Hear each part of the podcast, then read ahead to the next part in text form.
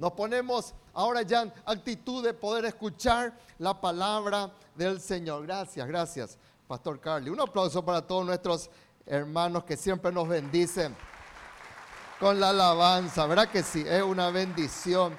Gracias a todos los que están trabajando, todo el equipo ahí de multimedia, sonidos, protocolos, cantina, eh, eh, hermanos que reciben. Todo un equipo que se mueve para servirnos, hermanos. Y sin duda tenemos que valorar, amén. Siempre valoremos a los que nos sirven, porque mayor es el que sirve. Así que el que te sirve es mayor. No creas que él está, tu, eh, ¿verdad? Me dice el hermano que cuida ahí el garage, el que cuida la entrada, no el garage. Me dice, ahí yo pastor conozco quién es santificado no, me dijo una vez una persona. Todas veces le dice, ¿verdad? Y después, gloria a Dios, acá. No, vamos a, a, tener ya ese corazón consagrado a nuestro Dios. Amén. Voy, vamos a terminar desanimados o desanimadios. ¿Por qué? Es el título de este mensaje. Y ahí Dios me tenía con esta palabra. Porque nosotros podemos comenzar desanimados, pero tiene que haber un despertar en nuestras vidas. Amén. ¿O no amén? Entonces, cuando Dios interviene, todo desánimo desaparece. Amén. Y vamos a la palabra del Señor en Hechos capítulo 12. Vamos ya, por favor. Hechos capítulo 12. Dice así la palabra del Señor Hechos capítulo 12, versículos 1 al 5. En aquel mismo tiempo, el rey Herodes echó mano a algunos de la iglesia para qué? No se olviden esta palabra, ¿para qué? Maltratarles. Segunda palabra, para matarles. Acá dice en el versículo 2, y mató a espada a Jacobo, hermano de Juan, y viendo que esto había agradado, esto es solamente el diablo, ¿verdad? Que te maten, que te maltraten, eso le agrada al diablo. Procedió también, dice la Biblia, a prender a quién? A Pedro y, dice la Biblia, y habiéndole tomado preso, versículo 4, le puso en la cárcel entregándole a cuatro grupos de soldados, cada uno para que le custodiasen y se proponía sacarle al pueblo después de la Pascua.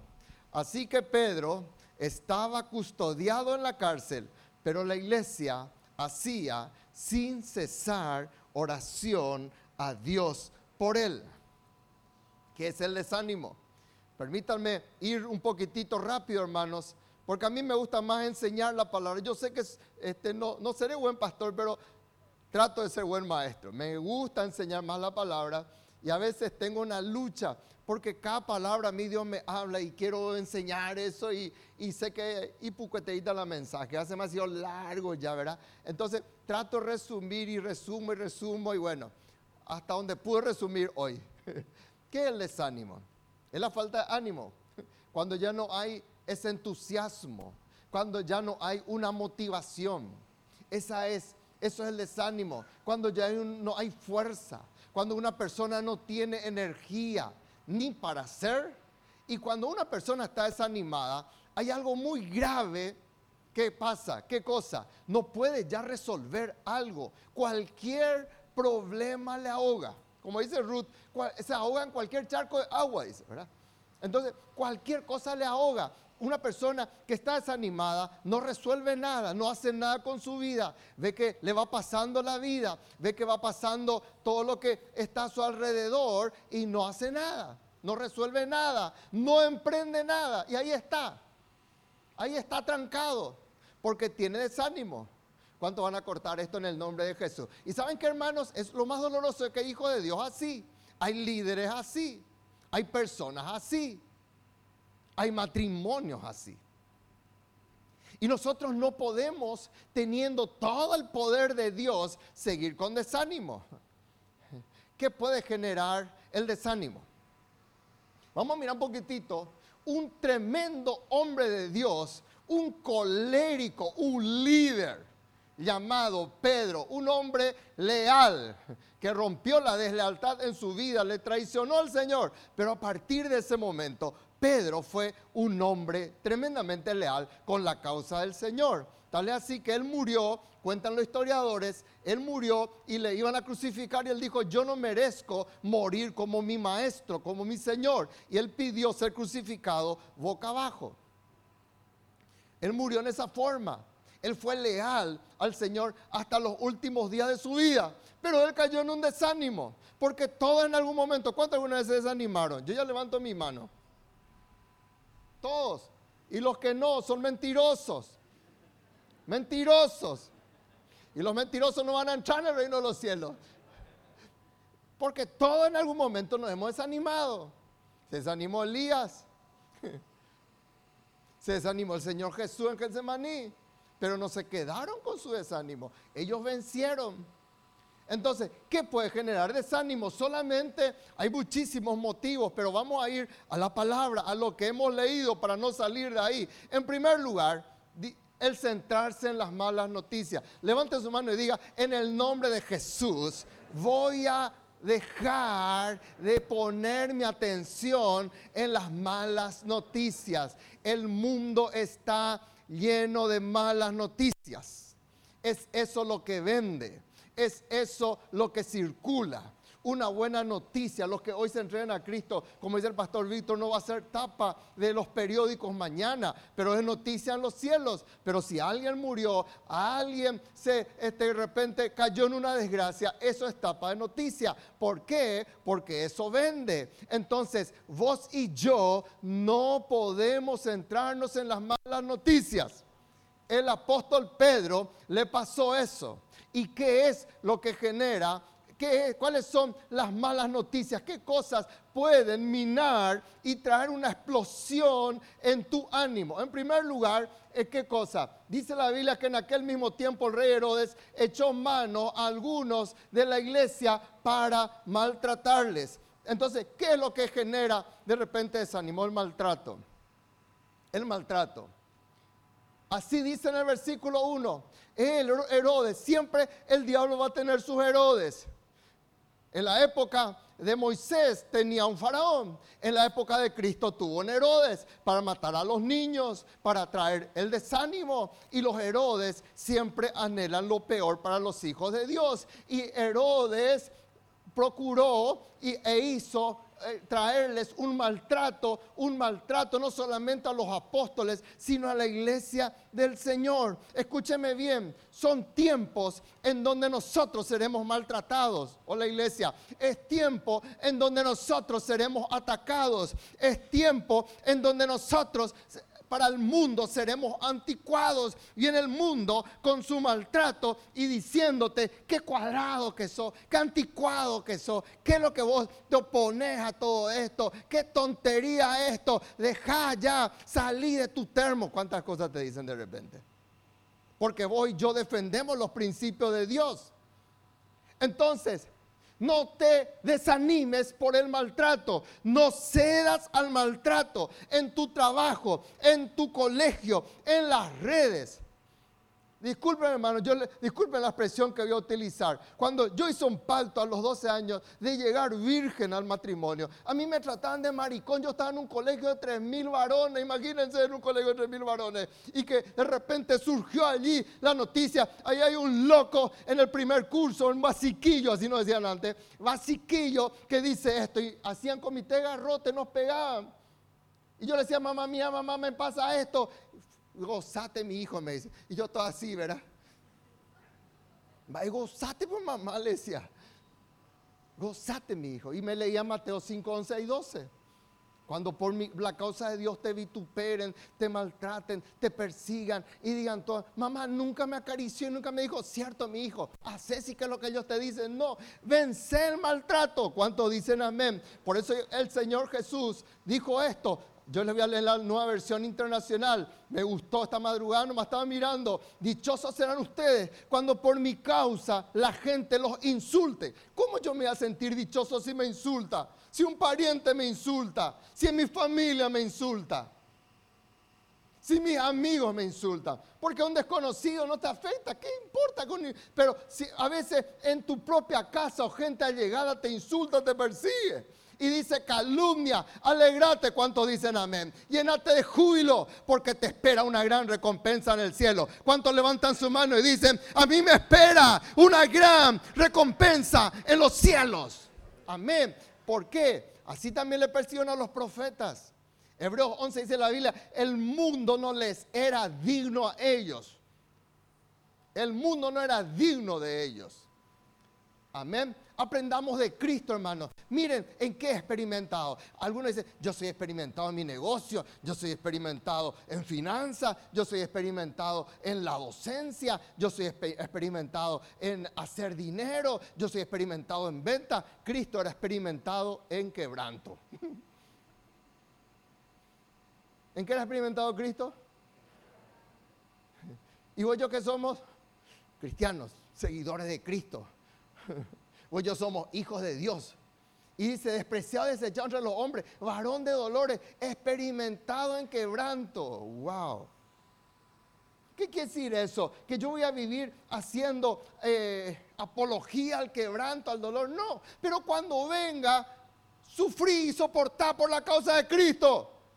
Hola iglesia, no dejes que esto te desanime, no dejes que esto te desenfoque. Al contrario, gozate y alegrate. Cuando gente mala te persigue, gozate y alegrate. Porque así le, le persiguieron a nuestros padres, los profetas.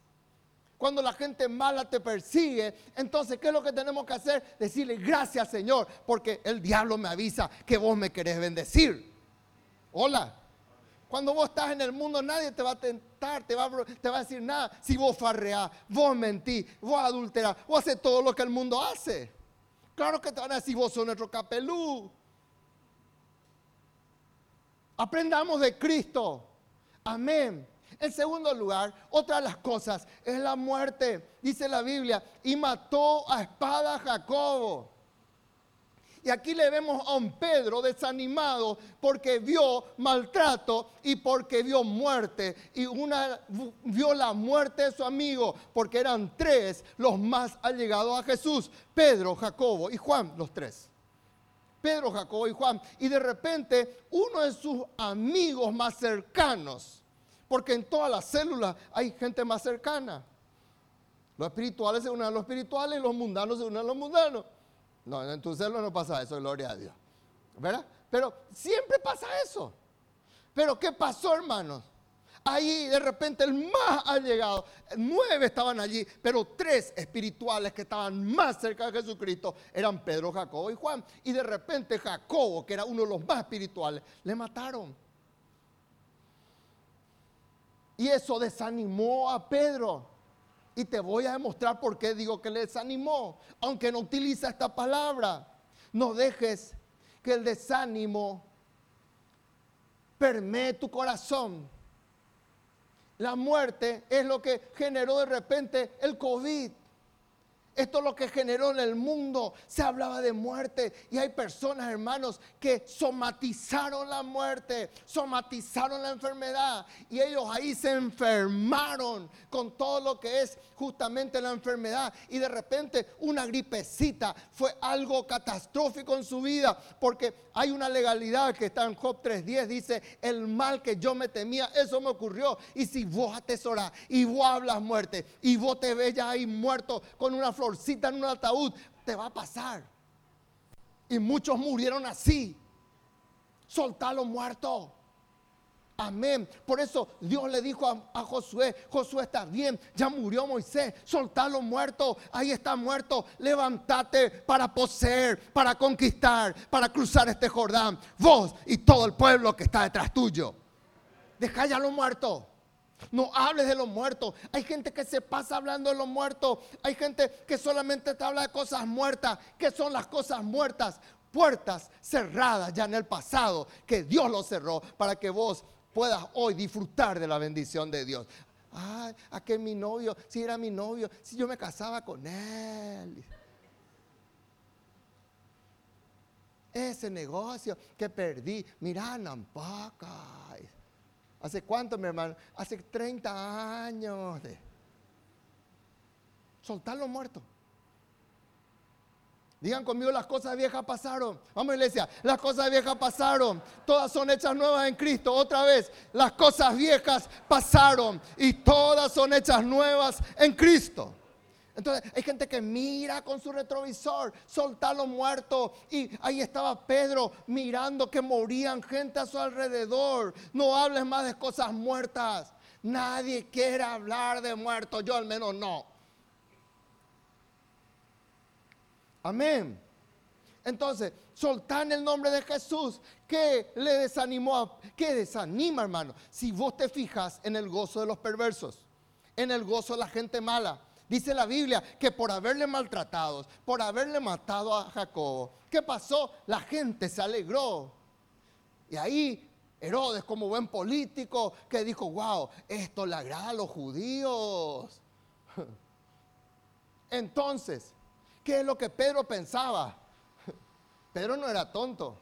Pedro vio que le maltrataban a su amigo. Pedro vio que cosa que le mataron a su amigo. Pedro vio que el pueblo estaba feliz por eso. Entonces, ¿qué decía? Eso es igual. Yo también me voy a morir.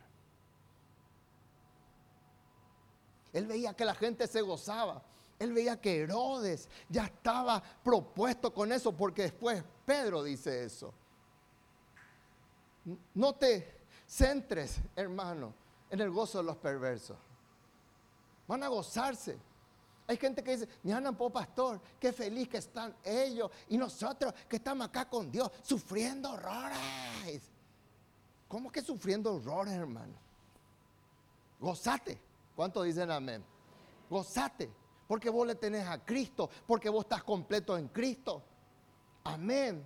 Y si la gente mala se goza, porque ahí supuestamente están farreando y están soltando y están saliendo de su closet, eso no es tu gozo. Tu gozo está en Cristo. No te, no, te, no te alíes con el gozo de los perversos. No pongas tu foco en eso porque te va a desanimar. Gozate en el Señor y en el poder de su fuerza. Jeremías 6:24, ¿qué dice? Su fama oímos, nuestras manos se desconyuntaron. Mire hasta qué punto se desanimó el pueblo de Dios. Su fama oímos, nuestras manos se conjuntaron, se apoderó de nosotros angustia, dolor como la mujer que está de parto. ¿Por qué? Porque ahí ellos escuchaban una amenaza que vendría del norte y ellos se quedaron en esa forma. Las malas noticias y ahí ya, morían, ya, ya morían, se sintieron morir.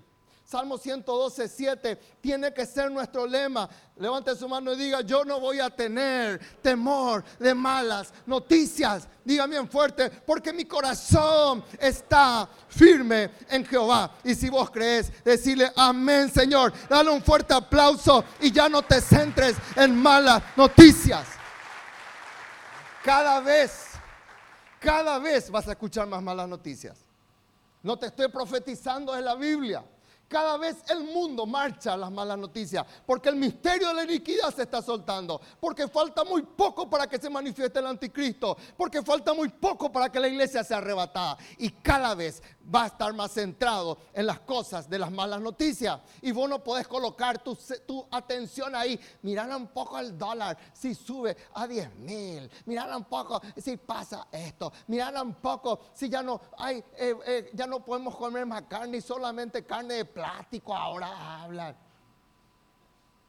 Mirar por el COVID, el mono. Hay gente que se centra, vive hablando. Y vos le decís, ¿qué dice Juan Dice, eh, uh, ni eso sabe. No tengas temor de malas noticias. Eso te va a traer desánimo. Porque tu mente en Cristo ya no está preparada para eso. Tu mente en Cristo está preparada para creer la bondad de Dios, para marchar en el nombre de Jesús. Amén. ¿O no amén? Otra de las cosas, la resignación.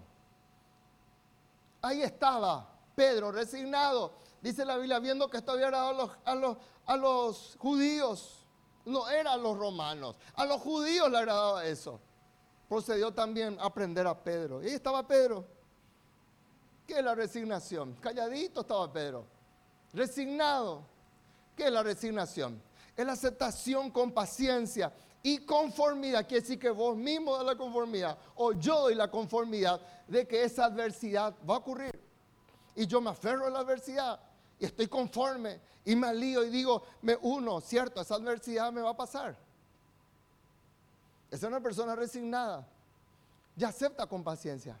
Llama non bata, dice. Vamos a morirnos todos. Ya acepta con paciencia. Ahí estaba aceptando como, sí, vamos a divorciarnos nomás luego. Sí, nuestros hijos se van a perder nomás luego. Ya le llevó el diablo y se resigna. Se resigna. Así, pobre lo soy, pobre moriré, dice. Está resignado acepta la adversidad, da su conformidad a la adversidad. Imagínate, no es la conformidad a la fe, da la conformidad a la adversidad. Y cualquier de cualquier estado o situación perjudicial le abre las puertas, se conforma, acepta, recibe todo lo que viene como algo malo, algo perjudicial, y dice, sí, yo estoy de acuerdo. Y el principio del acuerdo dice eso en Mateo 18, 19. Entonces viene la situación, yo estoy de acuerdo y eso va a pasar, porque es un principio. Y yo tenemos que cortar. Y viene la adversidad, viene el embate, viene el diagnóstico contrario, viene lo que viene. Yo digo en el nombre de Jesús, yo no me conformo a esto.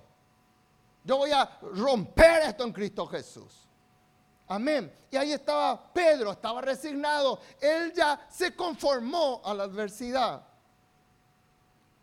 Y si vos te resignas, miren las cosas que le pasó a Pedro. En primer lugar, verdugos van a tomar cuenta de vos.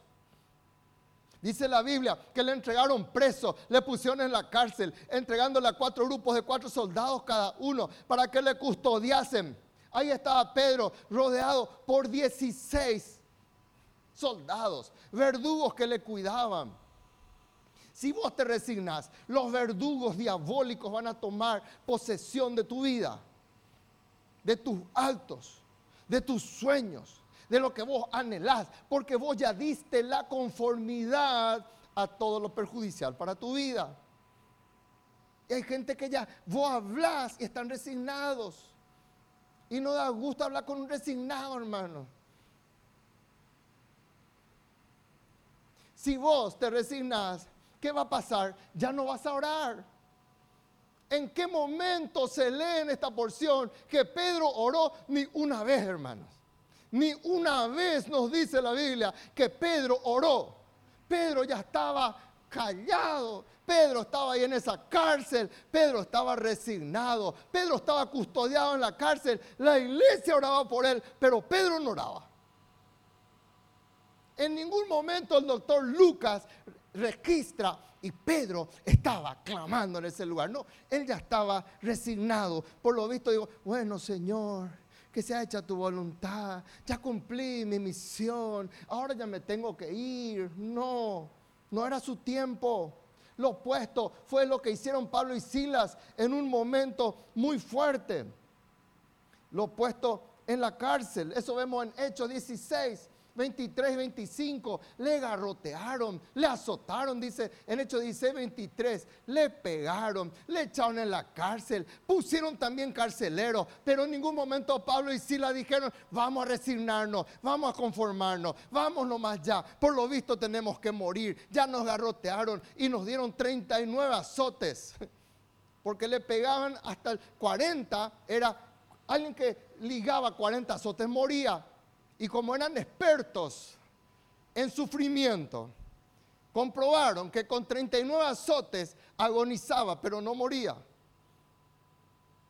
Y le daban 39 azotes. Y eh, así le azotaron a Pablo y a Silas.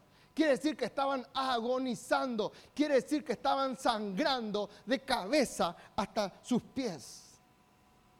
Pero ellos no se resignaron. Dice en el versículo 25, a medianoche, ¿qué hacían ellos? Digan conmigo, hay que orar y hay que cantar. Vamos iglesia, hay que orar y hay que cantar. Hay gente que vos te acercás, lo que menos escuchás es que está orando, está cantando. Solo Argel, solo resignado. Y dice la Biblia que ellos oraban y cantaban. Y los presos lo oían como diciendo, ¿qué planetas son estos? le garrotean, pasan estas cosas, ellos oran y cantan. Pablo hizo eso, Pedro no hizo eso, porque cuando una persona está resignada, ya no ora, ya no se congrega, ya no va a la iglesia, le hace boicot a su líder, le ningunea, se endemonia. Entonces, Pablo y Sila estaban así. Entraron en ese letargo peligroso. Acá está el letargo espiritual. Una persona resignada es una persona que entra en un letargo espiritual. Pedro estaba durmiendo, no era momento de dormir. Ni le pegaron siquiera hermanos como a Pablo y Sila. Le metieron nomás ya en la cárcel. Y Pedro estaba durmiendo, durmiendo entre dos soldados. Podría haberle ganado para Cristo a esos dos soldados total. Decía, si yo me voy a morir, aunque sea le hagan a estos dos para que se vayan al cielo, o que sea para que escuchen el mensaje. No. Pedro callado, letargo espiritual, ya no hace nada, ya no dice nada, ya no trasciende nada. Ese es el letargo espiritual, dormido. Una persona resignada se acostumbra a su cadena. Llega un momento que el diablo hace que ame su cadena. Eso es grave. ¿Cuántos dicen amén? Yo corto eso en el nombre de Jesús. ¿Verdad que triste? ¿Cómo te amo cadena mía y le ves ahí? Estaba sujeto con dos cadenas. Los guardias le custodiaban, pero Pedro no hacía nada. En ningún momento le cerraron la boca. En ningún momento le pudieron apagar la fe, pero su fe estaba apagada. Él ya se estaba acostumbrando a las cadenas. Y esto es algo grave. ¿Por qué, hermanos? Porque muchos ya abrazan sus cadenas se resignan a sus maldiciones, se resignan a la situación y ya no siguen adelante porque dicen por lo visto, así nomás lo tiene que ser mi familia, así nomás lo tiene que ser mi finanza, así nomás lo tiene que ser mi hijo, así nomás lo tiene. Y se resignan, ya se duermen, ya no hacen nada y están resignados. Y por eso uno ve hijos de Dios aún en la casa del Señor, que sus hijos siguen abrazando la maldición, sus nietos siguen armando la maldición. ¿Cómo es posible que no corten la maldición? ¿Cómo es posible que amemos las cadenas? ¿Cómo es posible que le abramos las puertas a la maldición en nuestras casas y que dejemos que nuestros hijos pequen sin ningún problema? ¿Cómo amar la maldición? ¿Cómo amar las cadenas? Eso es el fruto de un padre y de una madre o de un hijo o una hija de Dios resignado, resignada. Porque cuando uno no está resignado, dice en el nombre de Jesús, esto no va a ocurrir. En el nombre de Jesús, yo no voy a dejar que entre esto en mi hogar. En el nombre de Jesús, yo voy a romper esto. Esto que yo vi que me dolió tanto con mis padres, mi antepasado, no van a ocurrir en la vida de mi hijo. Se va a cortar en el nombre de Jesús porque yo no amo las cadenas. Porque si el Hijo, digan conmigo, si el Hijo me liberta, soy verdaderamente libre. Entonces Cristo no vino para besar mi cadena, para decirme, Tito, acostúmbrate a tus cadenas. No, Él vino para romper y soltar mis ataduras. No le dijo al Gadareno, Gadareno, acostúmbrate ya. Endemoniado sos, endemoniado vas a morir. Ni tu familia no te quiere más ni el cementerio no te quiere más. No, Cristo le soltó. Porque donde hay la presencia de Cristo, los demonios gritan. ¿Cómo es posible que amas la maldición en tu familia? ¿Cómo es posible que querés tender la maldición en tu familia en vez de desear lo mejor para tus hijos? Acostúmbrate a la presencia de Dios, no a las cadenas del Señor. ¿Cuántos quieren que acá nomás termine el mensaje? ¿O quieren saber cómo Dios interviene? Levante su mano y diga, gracias Señor, porque vos intervenís. Dios nos dijo, bueno, ¿cómo es posible? Este que estaba más cerca mío, ahí se resigna, ahí está desanimado. ¿Qué clase de cristiano? Este que se muere, que se pudra ahí. No, Dios viene a visitarnos. Ahora, entramos en la segunda parte. La parte que da gusto. Pero la parte que no va a ocurrir, si vos y yo no hacemos, digan gracias Señor, porque vos intervenís. Dios interviene. Es el Dios de misericordia. Dios le vio totalmente resignado a su hijo. Porque Dios no es indiferente a nuestra condición cuando le da gloria a Dios. Y yo le digo al Señor, gracias Señor. Gracias. Porque vos no sos indiferente a mi condición. Yo tengo una parte melancólica y muchas veces he luchado con depresiones, con traiciones Y muchas veces he luchado con todo eso. Y yo veía cómo Dios me levantaba. Y tenía que levantarme. Y hacía lo que no quería. Porque Dios quiere que hagamos nuestra parte. Dios no es indiferente a nuestra condición. Pero vos y yo tenemos que hacer nuestra parte. Tenemos que contemplarlo y tenemos que obedecer sus preceptos. Porque lo contrario vas a seguir en esa cárcel. Toma ya decisiones. Amén o no amén. En primer lugar, ¿qué es lo que Dios hace? Dios envía a su guerrero. Dice la palabra del Señor. He aquí se presentó un ángel del Señor y una luz resplandeció en la cárcel. Y tocando a Pedro en el costado, le despertó diciendo, levántate pronto. Y las cadenas. Digan conmigo, y las cadenas. Vamos fuerte iglesia creyendo, digan, y las cadenas. Se caerán de mis manos. Las cadenas se le cayeron de las manos. Dios se presenta en el tiempo oportuno. Digan conmigo, hoy 23 de octubre es el tiempo oportuno de Dios. Dios se presenta en el tiempo oportuno. ¿Por qué Dios tuvo que enviar su guerrero? ¿Por qué? Porque Pedro no tenía fuerzas. Pedro ya estaba resignado. Por eso no le envió a ángeles ahí en la cárcel con Pablo y Sila, porque ellos cantaron y Dios generó un terremoto.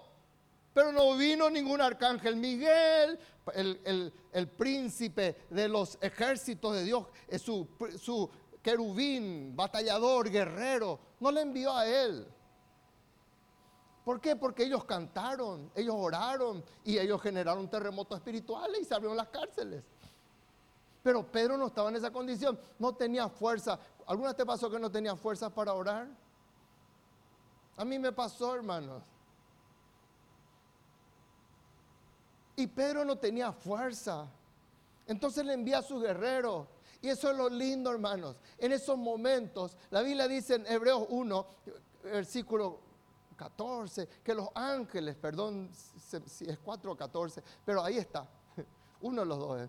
que los ángeles del Señor están ahí para ayudar y ministrar a los hijos del Señor. Yo no le oro a un ángel, porque eso es angelología y los ángeles no son, ay mi ángel de la guarda, no, negativo. Yo le oro a Dios.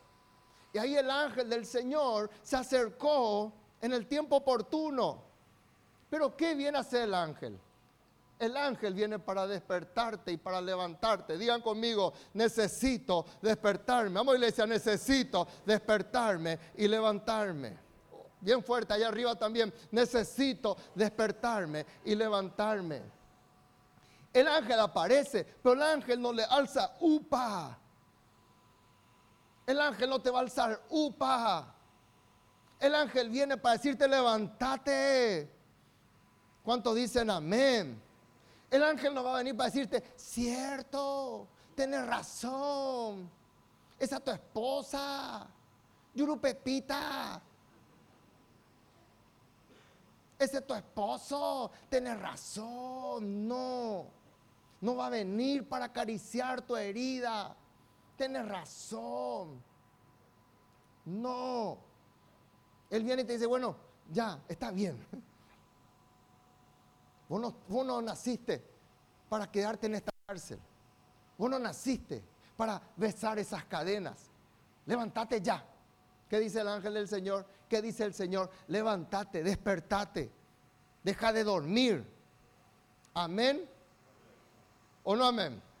Porque a veces nosotros queremos que todos hagan por nosotros. Líder, vos no me despertás luego. ¿Y por qué no viniste a orar? Y no me llamaste vos para venir a orar. Llámame a primero para despertarme. ¿Y por qué vos no pones tu despertador? Diez mil guaníes sale el despertador de lata ese que... tenés tu celular, tenés tu... ¿Cuántas cosas tenés para despertarte? ¿Sí o no? ¿O no? Antes no teníamos celular, eso no despertábamos con ese, ¿verdad? Y ese le despertaba a medio mundo en la casa.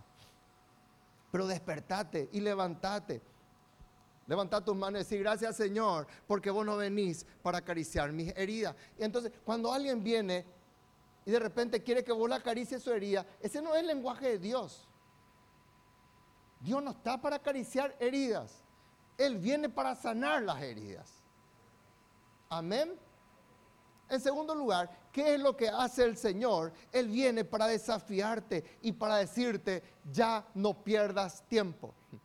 Le dijo el ángel, levántate pronto. ¿Cuánto dicen amén? Levántate pronto. Levante su mano y diga, en el nombre de Jesús, yo no voy a perder tiempo. Yo en estos días estaba ministrándole a los pastores, estaba hablándole de que una de las cosas que Dios resalta cuando Él habla es, date prisa. Le dijo a Lot, date prisa en salir. La esposa de Lot, que amaba al mundo, miró hacia atrás y se quedó allí. Le dijo a Saqueo, date prisa, hoy quiero entrar en tu casa. Date prisa en tomar decisiones espirituales. Y acá viene el ángel, él no cambia el lenguaje espiritual. Porque el lenguaje de Dios siempre es hoy, es ahora. ¿Qué te impide tomar decisiones hoy 23 de octubre? ¿Por qué siempre esperamos y pedimos? Y para nuestras cosas seculares no somos así. El ángel le dice, levántate pronto. Amén. ¿Por qué? Porque no hay tiempo. Digan conmigo, no hay tiempo que perder. ¿Quién sabe, hermanos, si veremos mañana? No sabemos. Hoy es nuestro día. ¿Por qué pateamos siempre hacia adelante? Y no somos dueños del adelante, del tiempo de mañana. Eso está en la mano de Dios. ¿Por qué postergamos lo que tenemos que hacer hoy? ¿Qué hace el Señor? Siempre va a enviar su luz.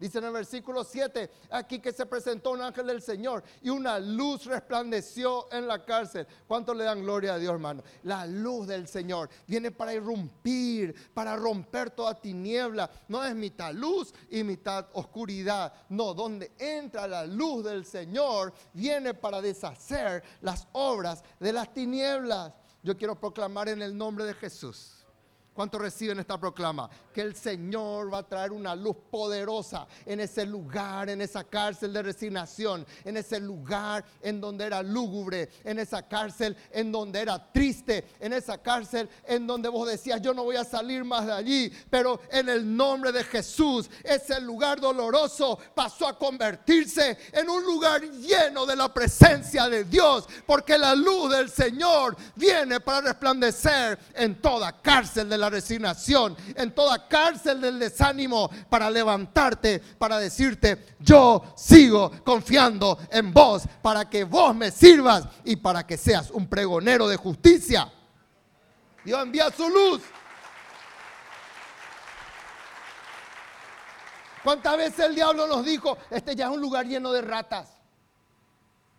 Esa era la resignación, porque hermanos, las cárceles que eran allá catacumbas, eran lugares de ratas. Las ratas se paseaban en los pies de los presos. Ni los guardias querían estar en ese lugar. Para que alguien le ponga ahí, esos dos guardias que estaban al lado de Pedro, no eran porque eran los más destacados, no, eran castigos para que estén allá, cuidando a los presos. Por eso ellos hacían todo lo posible, porque ellos volcaban su frustración en los presos. Ni los presos, ni los guardias querían estar en esos lugares.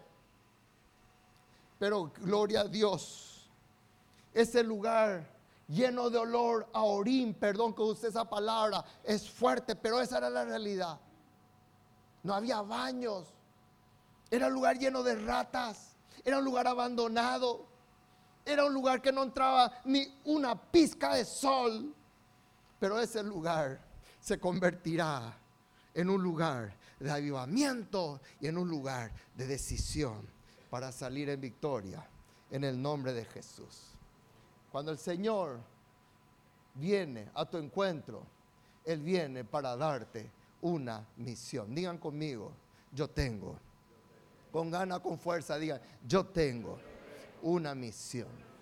Ahí voy yo, estábamos resignados, desanimados, deprimidos. Y el Señor viene a darnos una misión le dijo el ángel del Señor, ciñete. No, es que él vino a ceñirle. Toma, papito, tu ropita. Yo te planché todo acá tu pijamita. Tomase, papá. te almidoné todo tu gorrita, tu pompón de dormir. No, Dios no habla así, hermano. Yo le amo a Dios por eso. Mi mente contable le ama a Dios porque Él es tan práctico.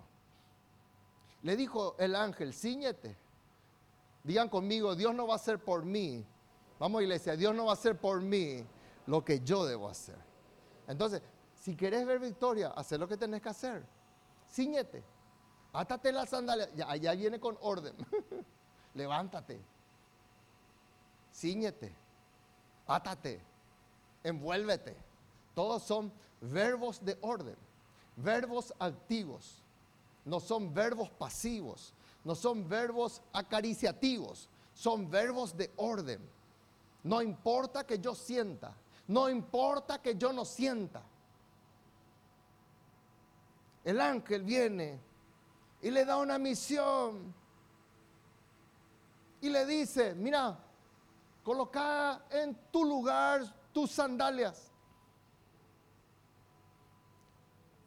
No le dice peinate bien, ponete desodorante bajo, la, bajo ahí en tus axilas. No, tus sandalias. Las sandalias nos hablan de que tenemos que salir y gastar nuestras suelas por Dios. Pero no le dijo, yo estoy resignado. ¿Vos no entendés que estoy de duelo? ¿Se murió mi amigo? No, levántate. Coloca ya en lugar tu sandalia. ¿Qué es la sandalia? El apresto, la rapidez, la urgencia, esa es la palabra presto en llevar el Evangelio de la paz. Esas son las sandalias, calzados los pies. Cuán hermosos son los vez que yo leo eso me acuerdo de vos, Norma. Cuán hermosos son los pies de los que anuncian la paz. A lo mejor ni tu pedicuro quiere tocar tu pie. Y shalaipa tu pie así. Pero Dios dice, yo no te miro así. Tus pies son hermosos. Cualquiera, y no digo que no seamos cuidadosos con nuestro pie, no. Cualquiera puede hacerte el la pedicuría, hacerte todo tu arreglo, pero para mí los pies hermosos son de los líderes que semana a semana llevan la palabra del Señor. Son de aquellos misioneros que van y llevan mi palabra.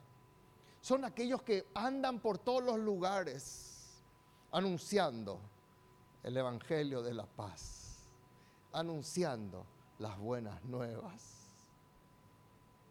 Quizás pies rotos, quizás pies cansados, quizás con zapatos desgastados, hasta agujereados, pero están llevando el Evangelio del Señor en un mundo necesitado. Colócate tus sandalias. No hay mucho tiempo que perder. ¿Hace cuánto que estás sentado allí y tus sandalias no son las sandalias del apresto del Evangelio de la paz. Por eso el desánimo no sale de tu hogar. Por eso la tristeza no sale de tu corazón. Por eso no habrá victorias. Porque si vos haces lo que tenés que hacer, Dios hará su parte. Cuando nosotros estábamos, nos estafaron tanto, yo tenía que trabajar 36 horas de las 24 horas del día para levantar esa estafa. La iglesia comenzó a crecer, hermanos. Y yo le decía al pastor Emilio, pastor, yo no quiero pastorear así. Y él me decía, vas a pastorear.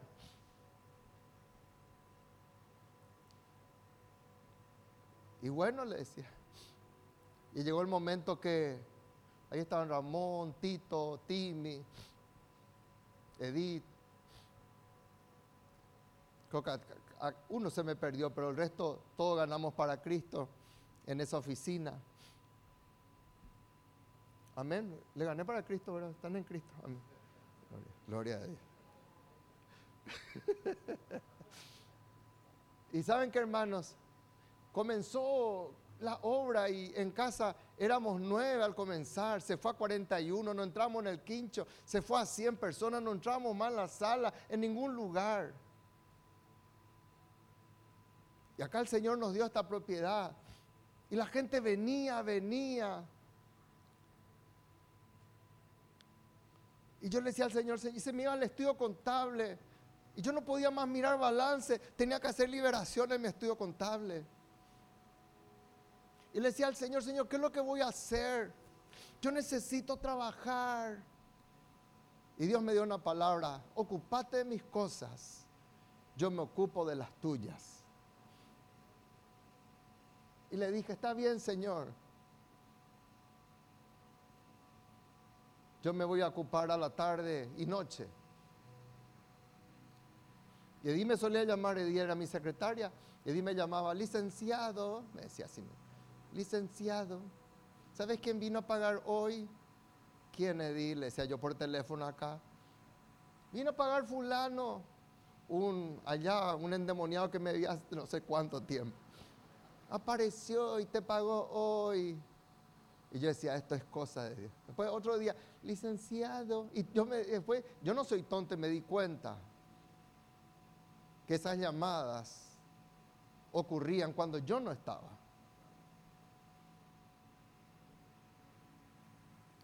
Porque decidí ponerme la sandalia del Señor. Levántate. Para conducir tus pasos viene la luz del Señor. Pedro no veía salida. El ángel le dice, vamos por acá, le toma la mano, le lleva. Pasa la primera guardia, pasa las cuatro guardias. Nadie se dio cuenta. Cuando te levantas, Dios va a conducir tus pasos cuando te levantas, vas a ver la luz de la salida. Si vos no te levantás, si vos no haces nada, allí te vas a quedar. Y me duele decirte, las cosas van a ir para peor. Pero cuando tomas decisiones, vas a ver la luz de la salida. Vas a entrar en una nueva dimensión. Pedro no sabía, le seguía al ángel, no sabía que era verdad. Miren qué resignado estaba Pedro ni sabía que era verdad. Él ya estaba en su burbuja de resignación. Él pensaba que había una visión. Él pensaba que ya se murió. Pero gloria a Dios. Levante su mano y diga en el nombre de Jesús, yo voy a volver en sí. Pedro volviendo en sí, así como el hijo pródigo, la misma expresión del hijo pródigo volviendo en sí, dijo, ahora entiendo, ahora entiendo, esto no era una visión, esto es de Dios para librarme. Ahí recién Pedro entendió. Como conclusión, perdón si pasé un poquitito. Hoy levántate pronto. ¿Cuántos dicen amén? Levanten su mano y digan el nombre de Jesús. Me voy a levantar ya. Digan conmigo hoy. Hoy me voy a levantar. Hoy le voy a hablar a mi líder. Hoy voy a tomar decisiones. Hoy voy a dar pasos. En el nombre de Jesús. Hoy voy a salir de esa cárcel de oscuridad. Hoy me levanto en el nombre de Jesús, porque yo no fui llamado, digan conmigo, yo no soy llamado para quedarme en la cárcel del desánimo. Yo no soy llamado para quedarme en la cárcel de la resignación. Yo no soy llamado para morir en una tumba de depresión y de amargura. Yo no soy llamado para quedarme allí. Ese no es tu lugar. Vos estás sentado en lugares celestiales con Cristo Jesús, allá en lo más alto. ¿Cómo vas a amar esa cárcel? ¿Cómo amar catacumbas? Levántate pronto. Y yo quiero soltar esta palabra sobre tu vida. Así ha dicho Jehová. Reprime ya del llanto tu voz y de las lágrimas tus ojos. Porque salario, hay retribución de parte de Dios para tu trabajo hay retribución de parte de Dios para tu esfuerzo. Hay retribución de parte de Dios para todos aquellos que tienen pies hermosos y que llevan el mensaje del Señor. Hay esperanza para tu porvenir. Así dice Jehová. ¿Por qué dice Jehová? Porque es una batalla. Sí, no dice Jehová, no dice Dios, el, Dios Salón. No, dice Jehová, porque habla de Jehová de los ejércitos. Es una batalla, sí, pero hay esperanza para tu porvenir. Hay también esperanza para tu tierra. Hay esperanza para tus hijos.